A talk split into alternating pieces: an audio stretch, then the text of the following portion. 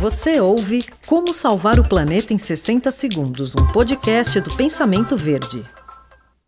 A borra de café é um resíduo orgânico que pode ser reaproveitado de muitas maneiras, inclusive para bloquear a reprodução dos ovos do mosquito da dengue.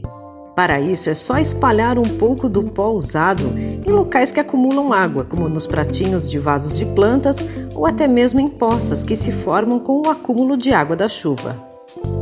Você também pode usar a borra do café para remover o mau cheiro de armários, freezers e geladeiras. Para isso, basta secar o resíduo ao sol e em seguida aplicar de 2 a 3 colheres de sopa em recipientes abertos no local desejado, onde deve permanecer por pelo menos 48 horas. Como salvar o planeta em 60 segundos foi um oferecimento da Fragmac.